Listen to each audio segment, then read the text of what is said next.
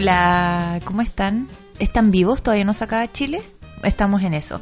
Bienvenidos eh, a un nuevo capítulo de Ensayo y Error Podcast. ¿Cómo estás, Guaso? Hola, ¿qué tal? Eh, no se ha acabado Chile aún, Pero estamos en eso. pero estamos trabajando en destruir todo este país de mierda. Esperamos que, bueno, si no se acaba, eh, vamos a continuar por el podcast, pero por ahora vamos a vivir en el presente. Recordar que tenemos redes sociales, tenemos Instagram y nos pueden escuchar en Spotify. Si nos buscan, sale al tiro el perrito rosado, como ensayo y error. Me da paja hacer la web para Apple Podcast.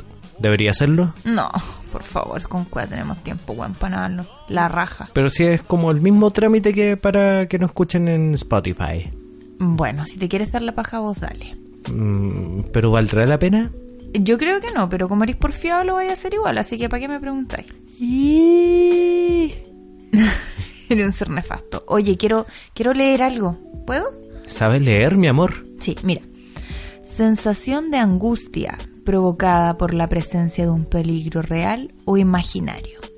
Esa es la, defini- la definición de miedo. Diarrea. Del miedo. Y de eso vamos a hablar hoy. Del miedo. De las cosas que nos asustan, que nos provocan rechazo, que nos descomponen. No quiero hablar de eso. ¿De qué quieres hablar? Me da miedo. Tengo miedo, tengo miedo. Creo que en mi mente puedo calificar eh, al menos los miedos que tengo en mi vida en tres formas. No sé si piensas igual que yo, así como los miedos del Si los dices, eh, sería po- posible compararlo. Vaya hoy, pero me interrumpiste. Los miedos de la infancia, la superación de miedos o los miedos que ya no le tengo miedo. Ya. Y los nuevos miedos. Porque mientras uno está vivo, siempre pueden surgir cosas que te hagan cagarte parado. No sé. ¿Como cuáles? Expláyate. Es que, por ejemplo, pienso en algunos miedos que de, de la infancia que ahora están en la, en la categoría de superación, porque ya no me dan miedo, po, ¿cachai? Ya, por ejemplo, los perros. Aunque no lo crean, yo cuando chica le tenía mucho miedo a los perros. Me gustaban, pero me daban miedo. Y esa weá claramente lo superé, pues sí, me encantan los perritos ahora. Aunque cuando trabajaba de veterinaria surgi- resurgió un poco ese miedo. ¿En serio? ¿Por qué?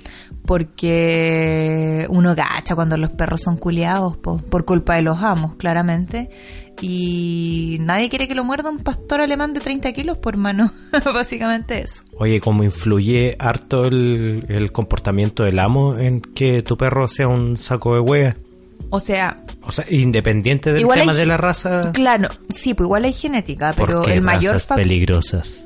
La cata me va a sacar la chucha. No, no, pero es que sí, yo creo, es que yo creo que hay razas que son súper ahueonas, como los pastores alemanes, pero si tenía un dueño que le, que, que cría bien a ese perro, debería ser un buen buena onda, po. Pero normalmente los perros culiados tienen dueños culiados, po.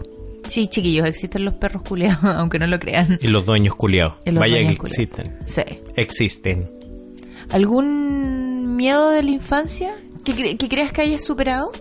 De la infancia, o no, no, no recuerdo lo- algún miedo que haya superado. Porque no has superado nada. No. Supera tu ex. Oh, ya estamos pelando ese concheso madre. Ya. Po- Tengo que rescatar el audio donde salimos hablando del tweet aquel. Oh, ya. Tengo que rescatarlo. Eh, miedo, algún miedo que tenga superado. No sé, el típico miedo a la muerte. Ah, O sea- ¿ya, ya no te da miedo morir? No es como una preocupación principal como la que tenía antes. Lo que pasa es que igual estuve en un colegio católico por tres años, pero como que te inculcaban harto el tema de la muerte, de querer morir, la, iconografía que tiene la, la iglesia católica es sobre la muerte. Qué horrendo, es súper poco amistoso para el creyente, es muy tétrico. Pero tienen que atraparlo de algún modo, po. Tenéis que tenerle miedo a un weón y ya cuando empecé a dejar de creer ¿En Tatita Dios? en Tatita Dios. Me obligaron a hacer la primera comunión ahí en ese colegio reculeado. Mm. Instituto San Sebastián de Yumbel. De veras, weón. Una vez me palmetió el inspector Pero... porque se confundió de weón. ¿Pero te pegó un pipe? Sí. Y yo le dije a mi vieja y el weón después me hizo la vida imposible. ¿Pero tu mamá fue a dejar la zorra o no? Sí, pues. Ya. Y mis compañeros se fueron de nega. ¿Te dieron la espalda? Sí. Apuesto que son todos unos fachos, sapos culiados de la yuta. No sé, espero que hayan fallecido esos analfabetos culiados.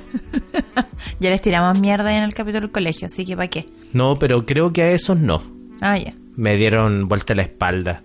Y fue como, conche tu madre, quedé como...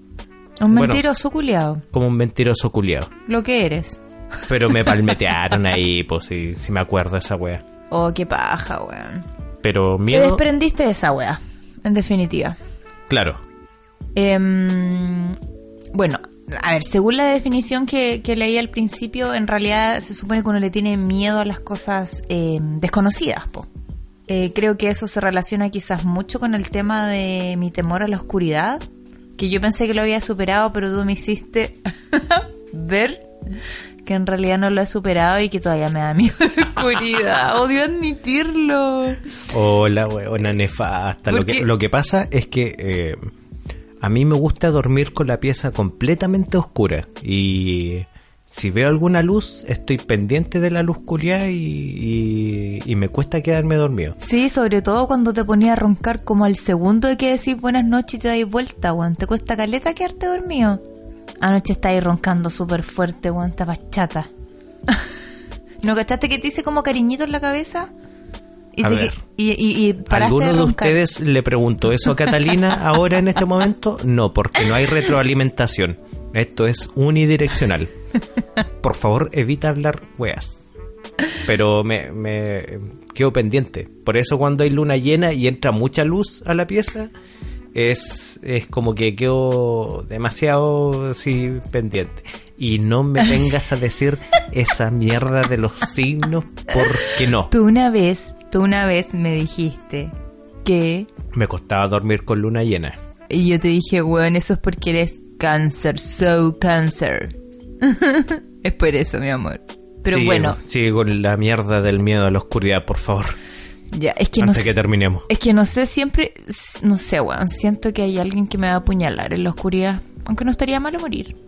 Pero, mm, o no sé, weón, que va a aparecer un demonio, no sé, un fantasma. Pero igual en eso influyó Caleta las películas que te hizo, te obligó a ver tu mamá creyendo que te iba a espantar todos los miedos. Sí, mi mamá me hizo ver muchas películas de terror cuando niña porque no quería que fuera cobarde. Yo creo que eso es todo lo opuesto, ¿cierto? O sea, por eso soy así, po. Es que cómo exponía un cabro chico a eso. ¿Cómo lo expones? Bueno, Adem- Además que, puta, el miedo a la oscuridad es porque yo creo que veí una forma y te cagáis al tiro el susto. Sí, no, no, sí. no, no piensas lógicamente que el cerebro necesita ver eh, formas que sean conocidas. Pues si estáis en la oscuridad, lo más probable es que va a juntar dos formas y las combine en una que te sea medianamente familiar. Humanos, cuchillos, lo que sea.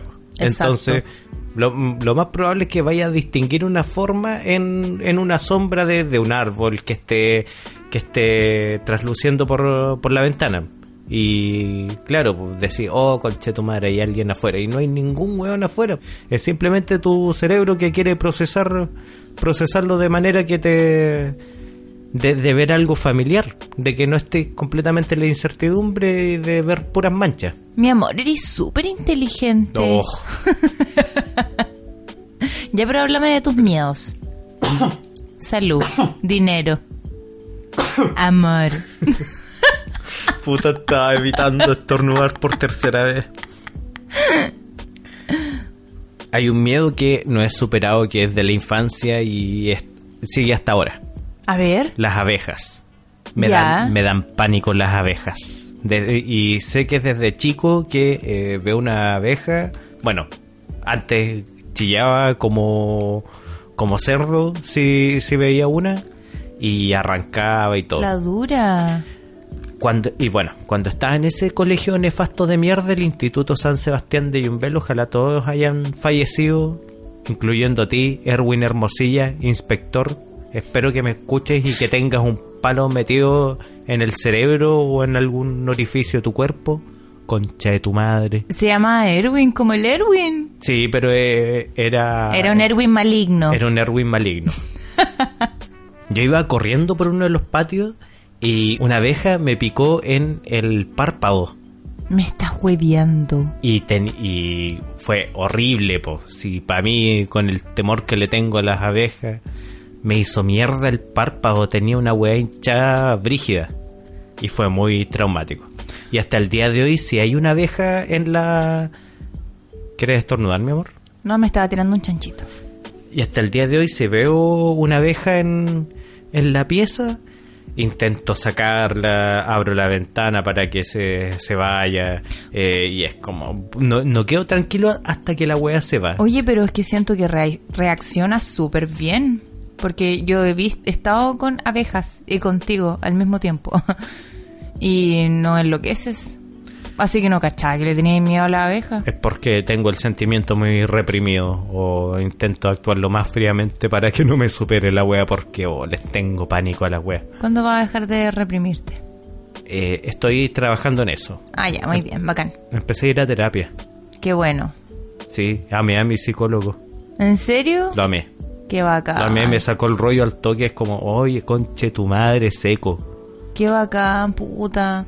De verdad me alegro, Caleta, que hayas tenido una buena experiencia. Igual yo te dije que la primera, la primera sesión, o hasta incluso la segunda, tercera, igual a veces es como medio extraño e incómodo. po. Para O que no sea- salieras arrancando el tiro. O sea, sí, pero iba como preparado mentalmente. y Puta, me gustó que- harto el enfoque del, del tipo. Qué bacán. Ya hablaremos de eso cuando esté de alta. Oye, deberíamos hacer un capítulo sobre la salud. la psicología. Sí, porque somos muy psicólogos. De la salud mental. Pero deberíamos hacerlo. Oye, eh, ¿te acordáis cuando me picó... Fue una avispa que me picó en el depa. O cuando vivía al lado del terminal. Sí. Y me picó la mano. Hola, weá, qué mal. ¿Sabéis que yo igual le tengo... O sea, yo en general le tengo como miedo a los bichos. Cuando chica les tenía más miedo, sí. Ahora es como, es, es como un miedo que he ido superando. Pero les tenía mucho miedo a los insectos cuando chica. Mucho, mucho miedo. Seis horas después. Qué bacán que podemos editar estas partes, weón. Es maravilloso. De hecho, nos quedamos como una hora callados. Ay, igual solo acortó. Eh, Dale. Sigue con la idea, pues, de, de cómo habías dividido tus miedos. Ya, de los miedos. Es que ya hablé. Porque yo no los tengo divididos, así que... Ah, ya. No, yo hablé de los tres miedos que como que me marcaron en mi infancia. Que era el de los bichos y los perros y la oscuridad. Y de los superados tengo a los perros, obviamente. Y creo que igual los bichos, porque igual como que como que igual sé que son importantes los insectos y los respeto y toda la weá. Y cuando no sé, veo algún bicho en la casa intento sacarlo de buena forma. O cuando, cuando salvo bichos de mis perros que se los vayan a comer también intento hacerlo de, de una forma respetuosa hacia los insectos. Pero igual hay algunos que mato, termino matando igual. Por nervio, por asco o porque no me gustan. Y los nuevos miedos. ¿Cuáles son? Mis nuevos miedos, eh, eh, bueno, con todo lo que está pasando, los pacos. Estoy cagada de miedo, les tengo demasiado miedo. Te juro que veo un paco y no sé, weón. Antes como que los miraba de reojo o no los miraba netamente por desprecio, ahora no los miro porque me da mucho miedo. Ni siquiera quiero cruzar una mirada con un paco culiado. Me da mucho, mucho miedo, weón. Que me hagan algo, weón. Que me revienten un ojo, no sé, weón. Están enfermos esos conches de su madre. Están enfermísimos, están desatados. Los hueones no tienen freno. eh, y lo que más me da rabia es que se están pegando caleta de cagá y quieren hacerlos pasar como casos individuales de que se les pasó la mano. pero, pero es una política institucional, el de la, de la violencia. Es una política institucional y no están haciendo nada, nada No, con eso. nada. Blumel dijo, él asumió, ¿cuándo fue? Bueno, hace unos días. Sí, Cambió de gabinete, no, no cambió ninguna weá, no tenía un más. chiste. No tenía más primos que elegir Piñera culiado por la concha de tu madre. Tal cual. Penca tu gabinete culiado. Y dijo así como, hoy sí, vamos a investigar y weá. ¿Y qué? No, no, no han hecho nada, no han hecho nada. Se han cagado en los derechos humanos y, y nos tienen a todos así como en, en ascua, weón. Y cagados de miedo. De verdad que me da pánico pensar en que me vayan a hacer algo o que me lleven para la capacha y que, bueno, abusen de mí o que eh, no me suelten hasta muchas horas o hasta el otro día y que, weón, mi hijo se muera de hambre. Me da pánico esa wea. Ese es otro de mis miedos, po. Eh, como morir A alguien se le cayó una pestaña. Alguien está botando la basura. Como morir eh, y no estar para mi hijo, weón. Me da mucho miedo que me pase algo donde en la calle, no sé, weón, que me atropellen, que me acuchillen, qué sé yo.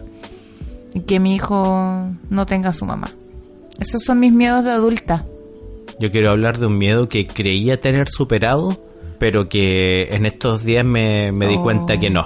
Ya sé cuál es, dilo. Que es el miedo a que un vehículo pare al costado mío y de ahí o me apunten o me, o me lleven las personas que estén en ese vehículo. O te disparen. o, o me disparen, etcétera. Ese miedo fue influido por harta weas que leí cuando chico de, de la dictadura. Mi papá tenía libros como eh, tenía el informe Rettig, el, el que documenta los casos de violaciones a, lo- a los derechos humanos, de, en, en particular de las personas asesinadas por, por agentes del Estado. También está Los zarpazos del Puma, que habla del caso de la caravana de la muerte, que ya te lo había comentado alguna vez. Y puta, y todas esas weas, te juro que me. Cada vez que algún vehículo pasaba por el lado mío y pasaba muy lento, era como conche tu madre, conche tu madre, conche tu madre. Aunque sabía que probablemente no me iba a pasar nada, Claro, pero eso. era improbable. Y de hecho a mí me ya. daba mucho... O sea, disculpa que te interrumpa, pero cuando me contaste ese miedo, a mí me Que dio... fue hace harto rato. Fue hace ra- harto ratos, pero no me explicaste el contexto. Solo me dijiste que tenías miedo a eso. Mí me pareció muy chistoso y fue como... Porque igual he escuchado a otra gente que le da miedo así, no sé, weón, que la rapten. Ya, weas así, ¿cachai? Entonces dije como, ah, ya. Y después cuando me explicaste el contexto, fue como, conche tu madre, weón. Y Bueno. ahora se está volviendo real, weón. Es el asunto en Twitter. Un día eh, vi un video de, de un weón que iba caminando por la calle. eh, de hecho, he visto varios videos así: alguien caminando y para una camioneta. Y de adentro se bajan pacos. Eso fue en pleno toque de queda. En pleno toque de queda. Se bajan una tropa de pacos y agarran al weón y lo suben a la camioneta. Y yo así como, no, no, weón. Se, se me revolvía la guata, se me revolvió la guata estos días de ver cómo los milicos y los pacos hacían un montón de weas así. Y creía tener superado ese miedo al, al secuestro o al disparo desde dentro de un vehículo. La cosa es ir caminando de noche que pare un vehículo al lado tuyo. ¿Sabéis qué rollo me he pasado yo con lo último que he visto? Y como estuvimos como súper combatidos los primeros días gritando weas, así como pacos culiadas, weas por la ventana. Me pasé el rollo que algún vecino nos podía denunciar y que podían llegar en cualquier cualquier día así de noche, porque weón ha pasado así los pacos, bueno ya no están los milicos, o los milicos y que nos llevaran, weón, y que el guatón se quedara llorando acá solo. Te juro que me pasé ese rollo, no te lo dije, pero estaba muy estresada pensando en eso. Me pasé ese rollo, weón. Eso, háblame más de tus miedos. Yo hablé ya de mis miedos. Otro miedo que eh, he desarrollado con los años, que creo que no lo tenía, pero que, que sí lo he ido desarrollando con los años, es a perder eh, la sustentabilidad económica teniendo a alguien a, a mi cargo. Y en este caso, En particular, en este, en este caso, como, como estamos en familia, tenemos al guatón. Me, me da mucho miedo. Por ejemplo, ahora en, en diciembre me tienen que renovar contrato. Y no, no sé si me lo van a renovar, pues porque. Porque, puta, de repente puede que la, que la pega, que la U digan. Ya, eh, no, estamos. Tenemos que apretarnos el cinturón y ya vamos a ¿Cuáles son los cuáles son más baratos? Puta, tal vez los honorarios y, o- y después los que estén a plazo fijo y cago, po. O tal vez crea que por la labor que estoy haciendo tal vez ya se cumplió, entonces tengo mucho miedo de, de ver qué, qué, qué chucha va a pasar, de cómo, cómo voy a mantener a, a- a mi familia. al menos hambre no va a pasar porque toma teta. Y eso una ahorra caleta cuando es lactancia exclusiva. Si los rellenos son más caros que la chucha. Pero eso, y bueno, igual tengo una historia familiar detrás que... ¿Qué te pesa? que, que pesa, pues si puta, como creo que lo hablé que en alguna oportunidad que teníamos un pasar bastante bueno, eh, casa propia, todo, vehículo, un montón de weas. Le compraron a Atari a mi hermana a, po- a poco tiempo de que saliera. Puta, para hacer eso necesitáis buena solvencia. Y según yo, los que tenían consola cuando chicos, weón, eran millonarios. Ten- Siempre pensaba eso. Tenía yo. Nintendo. El que tenía consola era millonario Tenía para mí. Ninte- Nintendo, tenía telecable. Eh, Mi mamá le dice así. y, y después, eh, puta, no sé. Yo creo que, yo creo que mi, mi papá hizo muy malos manejos. Mi, mi, mi teoría es, es que es que lo debe haber apostado de algún modo, que mi papá tiene problemas, tenía problemas con el juego Ya. y perdió muchas cosas, vendió la casa y después fuimos de casa en casa, eh, contrajo muchas deudas él, eh, él empezó a trabajar en cualquier weá y hasta que nos fuimos a Yumbel, poco menos que arrancando. Tuvimos que dejar los colegios en los que estábamos y, y llegamos a Yumbel y, y de ahí, puta, de ahí como que mi, mi mamá empezó a tomar más protagonismo en el tema de la casa y eso, y siempre estuvo así como mi... en- ahí fue cuando estuvimos viviendo los cinco en una pieza, donde mi abuelita de, de Chillán. Y, Ah, y después se fueron a Yumbel. y después de eso vivimos como dos meses así. Y después nos fuimos a Yumbel. Ya. Y te juro que me da mucho miedo pensar en, en repetir algo así. No va a pasar, tenéis que estar tranquilo. Sí, yo igual puedo trabajar, pues ahora no estoy trabajando, pero yo igual puedo trabajar. Así que tranquilidad. Pero es un miedo válido. Y también me da miedo que a mis viejos les pase alguna wea. ¿Qué mal les podría pasar si ya les ha pasado de todo? Son más Ese es el quemados. asunto, puta. Mi mamá ha tenido como dos o tres episodios de anemia crítico. Bueno, mi, mi hermana mayor igual. Claro, hay historial. Eh, a mi mamá la operaron dos veces, la operaron dos veces, conche tu madre, de cáncer de ya, mama. pero nos vamos a reír de esto, nos vamos La, a la reír. primera vez eh, la, la operaron en el hospital de Los Ángeles y le sacaron cualquier parte de la mama menos la que le tenían que sacar. No le sacaron Son el muy tumor, hueones por la concha de tu madre, no le sacaron el tumor. Y el tumor seguía creciendo. Oh, la y en la mala. segunda operación la marcaron en el hospital de Los Ángeles y supuestamente el marcaje era cuidadoso. Iba a que quedar se- bien que esta iba a quedar bien, bla, bla, bla, bla. La única manera de que se, se corriera el marcaje eh, post eh, marcaje era que, no sé, pues que mi mamá se tirara de, de guata desde un segundo piso. Ah, pero le dijeron Eh, eso. No, eh, era, era algo así, le dieron a entender algo así, que se tirara sobre una losa desde un segundo piso. Ya. Y era imposible, po. Llega a operarse porque eh, demoraron tanto en el hospital de Los Ángeles que la, la pasaron a clínica por, por el tema de las garantías GES. Y allá se dieron cuenta que la habían marcado mal, de nuevo, Por segunda vez. por segunda vez. Y eso que la, la primera vez le dijeron que igual era normal, que a veces pasaba. Sí, pero po. ya, pero como tanto, po, weón. no, me pues chúpenme el pico, los weones. ¿Qué onda la tecnología, po, weón, si estamos en el de nuevo se 2019? fueron a la mierda. po. Así que lo- los buenos de la clínica eh, se cercioraron bien. Después de- le, le extirparon un poco más para que cerciorarse de que si estuviera bien el tejido. Pasaron el tejido a mamografía, dijeron ya, sí, te, este pedazo sí que, sí que corresponde y listo. Pero fue por eso, pues, porque la habían marcado mal de nuevo, en- de nuevo en el hospital reculeado. Bueno, ya mi papá también tiene un historial de, de wea Pero- hace, hace tiempo y no ha tenido incidentes No, con su no, presión. no. Espero que no, No nunca le- más. Sí. Pero, Pero te, o sea- te da miedo que se mueran o que les pase algo muy grave.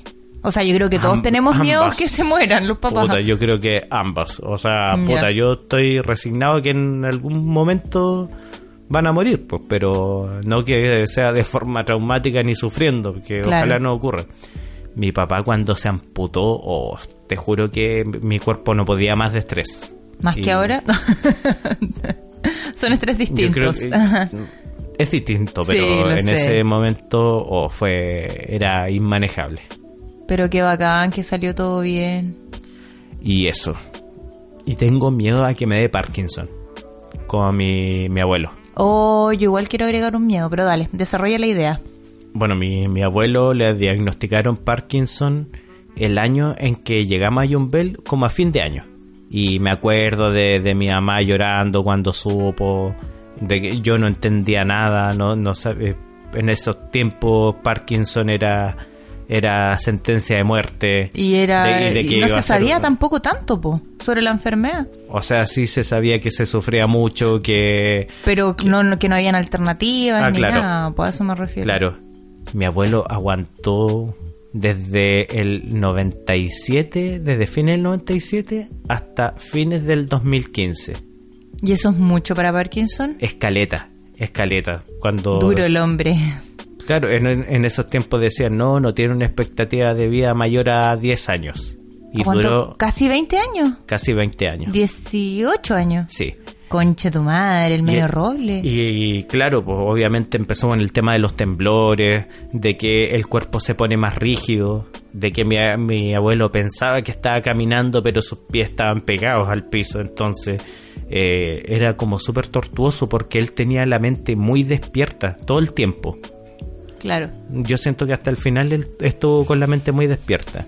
Y, Pero el cuerpo es el que no responde. po. Claro, y era muy invalidante para él. Y cada cierto tiempo le daban como una, alguna crisis, una falla general. Como que se enronchaba, como pareciera que lo hubiera picado una araña, no sé, una, alguna wea así con, con compulsiones y etcétera. Pero pasaba un tiempo en el hospital y después salía y todo bien. Ya. Y le da como, puta, una vez al año o dos a lo sumo. Y la última vez que le dio eh, fue como un ataque epiléptico. Mi, mi mamá decía que mi, que mi abuelita la llamó desesperada porque en Yumbel mi, eh, mi mamá vive cerca de la casa de, de- de mi abuela. Y mi abuelita la llamó desesperada por, por eso, porque mi, mi tata estaba convulsionando. Y, Y no paraba, po. Y no paraba. Llegó, llegaron mis viejos y decía que le crujían los huesos, era como que se estuvieran rompiendo tablas. A ese nivel. Así le sonaba el cuerpo a mi tata. Y que no hayan como chucha calmarlo, que llamaron a la ambulancia y todo. Le pasaron glucosa, creo. No sé, que algo le pasaron para para regular y se lo llevaron al, al hospital de Los Ángeles y ahí dijeron que el, en primera instancia el pronóstico era de días Ya. y después siguió, siguió, siguió. Mi abuelo recuperó la conciencia, hablando, me, me decía hola, pues Daniel Boone, yo lo, le decía algo, igual no podía hablarle tanto porque mi abuelo era sordo, pues entonces, entonces eh, costaba comunicarse con él, pero igual no nos lográbamos entender de algún modo. Y aguantó desde mediados de agosto hasta fines de diciembre. Y estuvo postrado y todo. Y de ahí como que se fue apagando. Igual aguantó harto esa última crisis, po. Mucho, mucho, Es harto. mucho, aguantó mucho. Pero después de que tuvo esa última crisis quedó postrado. Y no, fue, fue muy triste verlo, verlo apagarse. Cómo, cómo se, se iba yendo de a poco y que sufría mucho. Entonces, de verdad me da miedo, eh, me da miedo tener Parkinson. Yo creo que a mí me pasa lo mismo eh, con el Alzheimer. Mi bisabuelo tuvo Alzheimer y como que me da, weón, como que pienso y no sé, weón, me da, me da pánico olvidar, weón. Me da pánico olvidar eh, y no sé, pues volver a ser una niña, convertirme en una carga, esa weá me da miedo. Me da miedo tener Alzheimer y también me da miedo tener cáncer. Son miedos de adultos culiados. me da miedo esas dos weas. De hecho, estaba hablando de, de los miedos en el en un artículo. eh, hablan de los cinco miedos básicos. Lo publicaron en el Psychology Today. Hablan de, obviamente, el miedo a la muerte. Y, pero el segundo, el que me que me, me llama la atención, el miedo a perder la autonomía, de quedar inmovilizado, paralizado, etcétera. El otro, el miedo a la soledad, miedo a la mutilación, que oh, cuando le pasó a mi papá, uff. Y eso que fue la mitad del pulgar. Sí.